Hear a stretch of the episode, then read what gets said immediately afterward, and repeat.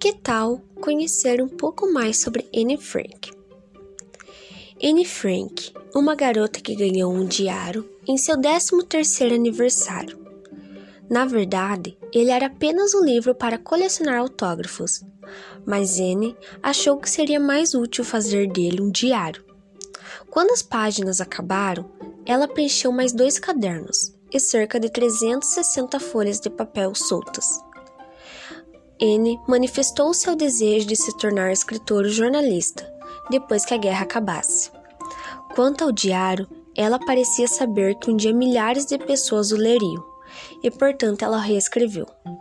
No entanto, não conseguindo finalizar seu trabalho até agosto de 1944, quando todos foram descobertos e presos.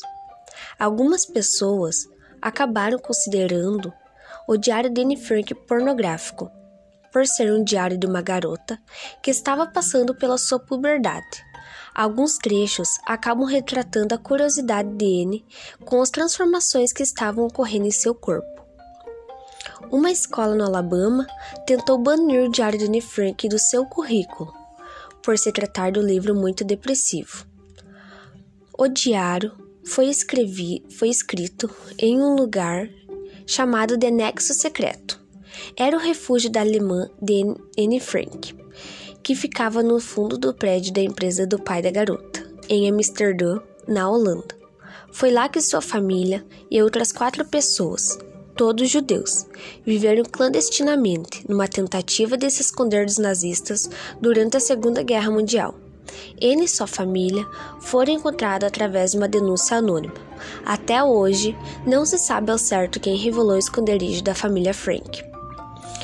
Ela veio a falecer em 1945, no campo de Bergen-Belsen. Anne morreu no campo de concentração, mas não em uma câmara de gás. Ela acabou morrendo de tifo de três dias depois que sua irmã faleceu. O campo foi liberado pelas tropas inglesas duas semanas depois. Com tudo isso, Anne ainda acabou sendo muito conhecida quando seu diário foi descoberto e acabou sendo entregue a Otto Frank, o único sobrevivente da família. Porém, a casa onde Anne Frank escreveu todo o seu diário ficou muito conhecida e acabou transformando se em um museu em 1960. Milhares de pessoas do mundo todo visitam o local. Acabam ficando comovidas com a história de Anne Frank e também interessadas em saber como era o esconderijo em que ela viveu e escreveu seu fabuloso diário.